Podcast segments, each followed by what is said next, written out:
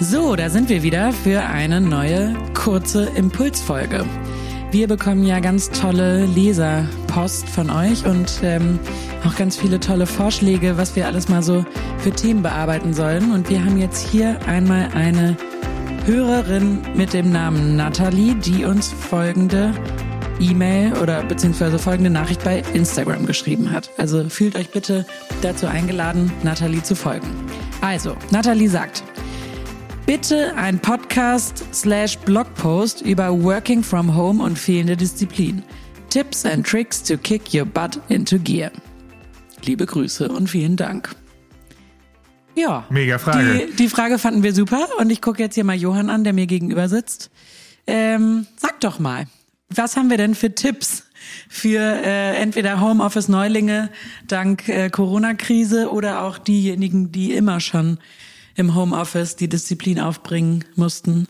sich Ja. aus dem Schlafanzug rauszuschälen. Die müssten wir natürlich jetzt mal fragen, aber so wer da sich zugehörig fühlt, der kann uns auch nochmal schreiben. Ähm, nee, ist ja eine Mischung aus Struktur, Selbstorganisation und irgendwie Flexibilität und das hört man ja auch aus der Frage raus, dass da auf jeden Fall jemand ordentlich Energie hat und auch gerne eben in Aktion kommt und das müsste man logischerweise auch zu Hause dann irgendwie einrichten. Das heißt, es müsste irgendwie klar voneinander getrennt sein, wo man arbeitet, wo man eben ähm, kocht oder wo man eben äh, wirklich vielleicht auch Kinderzimmer hat. Also das heißt, es muss klare Plätze geben, die aber logischerweise auch mal verändert werden dürfen. Aber es muss immer für den Tag, an dem man sich das die Zeit nimmt und die Arbeitszeit da einteilt, muss ganz klar strukturiert sein, was da passiert und dass es dann auch so ist, dass man da logischerweise nicht einfach vom Bett so sch- äh, irgendwie irgendwie schlürft und irgendwie im Pyjama-Look da ist, sondern sich auch irgendwie so wieder fühlt, als wäre man eben auch nach draußen getreten.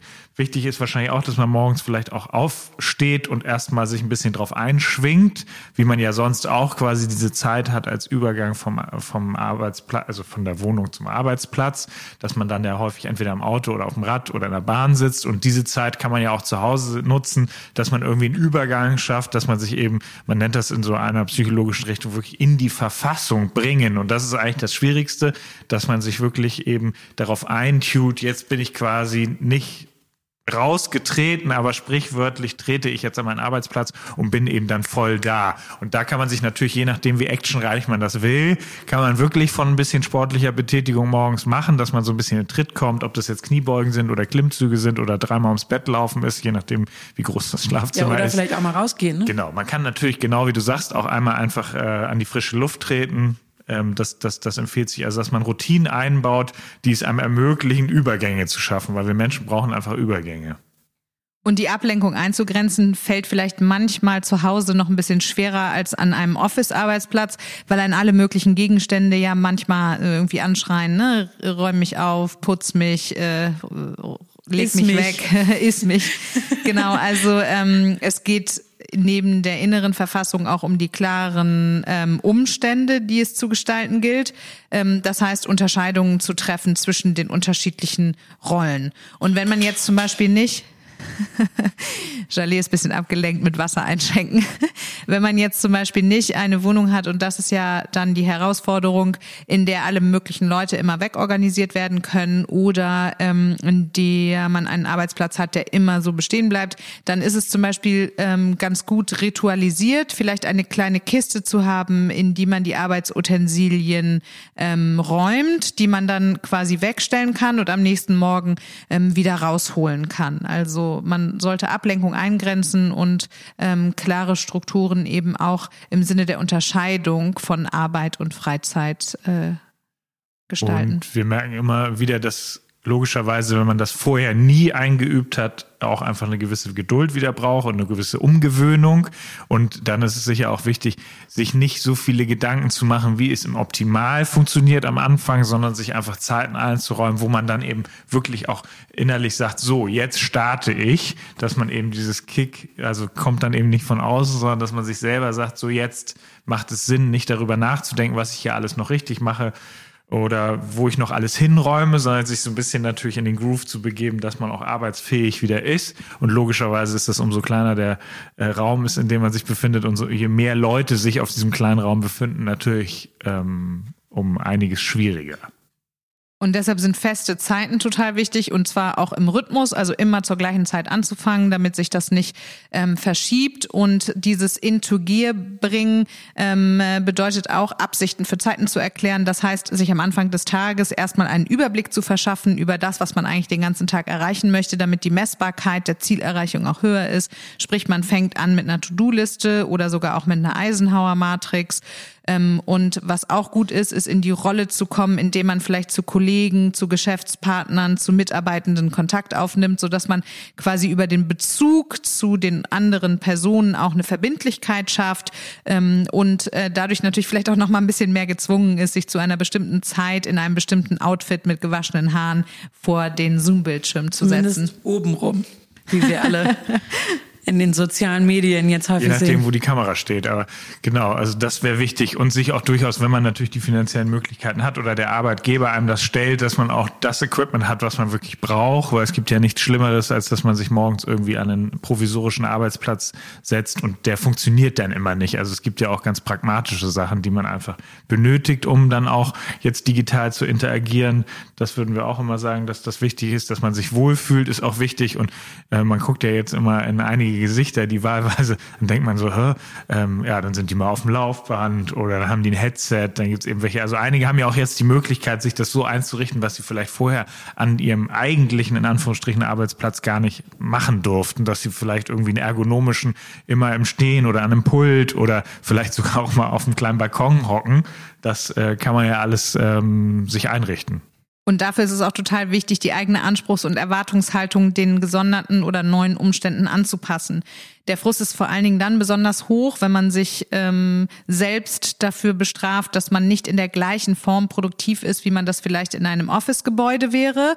Von daher geht es hier auch um ein gutes Erwartungsmanagement, um die liebevolle Beziehung zu sich selbst auch weiter aufrecht zu erhalten, weil das ja letztendlich für die Produktivität auch total wichtig ist. Sprich, vielleicht sind die Zeiteinheiten, ähm, in denen man dann arbeitet, ein bisschen kleiner oder vielleicht ähm, äh, gibt es eben den einen oder anderen Spaziergang, äh, an dem man fünf oder zehn Minuten mal vor die Tür tritt, was man in einem Office vielleicht nicht machen würde, weil das da durch den Teeküchenbesuch ähm, sowieso schon abgedeckt wäre.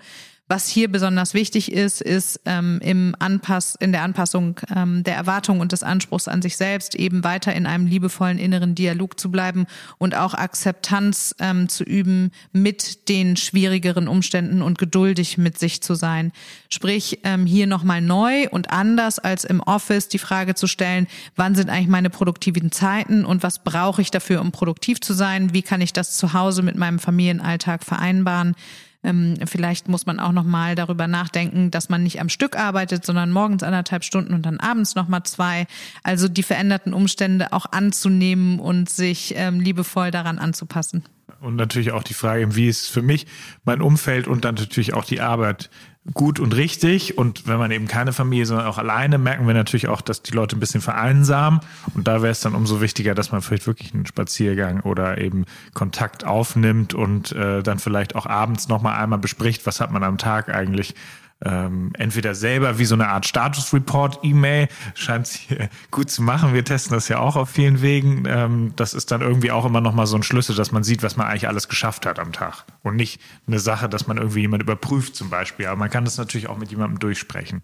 Und, Und wenn man Vorteil- jetzt, so. ich wollte noch eine Sache sagen, die total wichtig ist, wenn man jetzt das alles gemacht hat, ne, also sich den Arbeitsplatz eingerichtet hat, die Struktur, die Klarheit und so weiter, dann geht es in dieser ähm, Umgebung auch darum, dass man die Rolle, die man für bestimmte Zeiten dann hat, auch klar kommuniziert. Also hier ist es viel wichtiger als im Büro, wo ja die ganzen privaten Kontakte häufig gar nicht ähm, so relevant sind. Da muss man vielleicht auch manchmal das Handy weglegen, aber das fällt natürlich viel leichter, als wenn eine Person im Nebenraum ist. Das bedeutet, dass man für die Arbeitszeiten, die man für sich selber dann festlegt, eben auch den Anspruch an das Umfeld stellt und das genauso kommuniziert und sich wünscht, ähm, dass man in der arbeitenden Rolle wahrgenommen wird und dann halt nicht als Mutter oder als Ehefrau oder als ähm, Partner angesprochen wird, weil das natürlich dann häufig mit Bedürfnissen verbunden ist, die in diesem Zeitraum des Arbeitens eigentlich keine Relevanz haben sollten, sondern nur Ablenkung darstellen. Und wir plädieren wahrscheinlich auch immer für ein bisschen Gelassenheit und wenn man kann, natürlich, so schlimm es dann mal ist, auch darüber ein bisschen Humor zu entwickeln, weil das natürlich einfach ganz andere Herausforderungen sind. Und dann gibt es natürlich mal eine Rollendiffusion. Und ich glaube, umso mehr man denkt, hier ist Arbeit und da ist das, umso mehr man diese, in diese Trennungslogik verfällt, ähm, umso weniger ist das wahrscheinlich auch äh, glaubhaft. Druck hilft nie. Ne? Ich wollte noch einmal kurz ergänzen, sorry fürs Unterbrechen. Ähm, dass sich die Eulen und Lerchen unter uns ja auch so ein bisschen ihrem Biorhythmus mal hingeben können. Anders als das ja sonst äh, müssen die sich ja irgendwie zwingen, sich dem dem Arbeitsrhythmus anzupassen und vielleicht ist das ja gar nicht schlecht, da mal so ein bisschen auf sich zu hören und das als Chance zu sehen, äh, als Ergänzung zum Thema. Man kann ja auch abends dann nochmal arbeiten. Wenn da eine Eule unter uns ist, kann die ja auch sagen, oh super, ich gehe tagsüber in der Sonne spazieren und ich arbeite dafür dann irgendwie bis in die Nacht hinein. Das gibt ja auch eine Chance, ne? Und vor allen Dingen macht das nochmal deutlich, wie wichtig die Unterscheidung ist zwischen Struktur und Flexibilität. Ähm, ich glaube, dass es ganz wichtig ist, äh, sich einmal darüber Gedanken zu machen, wie man die eigene Flexibilität des Biorhythmuses in eine gute Struktur gießt. Und umgekehrt, erst wenn ich eine wirklich gute Struktur habe und eine klare Rollenabgrenzung und eine klare zeitliche Abgrenzung, dann kann ich darauf aufbauend auch wieder Flexibilität entwickeln, weil ich dann einen Unterschied machen kann zwischen äh, der Normalität und der Ausnahme. Und da so eine ähm, gute Balance zu finden, ist sicher eine Herausforderung, funktioniert aber gut, wenn man die Tipps, die wir jetzt genannt haben, ähm, einmal in einem kleinen inneren Brainstorming vielleicht auch schriftlich festhält, um einfach so einen Plan für sich zu finden, der einem ja dann auch wieder Halt und Sicherheit gibt. Super. Dann hoffen wir mal, dass Nathalie äh, jetzt voll into Gear kommt, ähm, in ihre Kraft kommt im Homeoffice und äh, wir freuen uns über die nächsten Leserbriefe. Vielen Dank fürs Zuhören. Tschüss.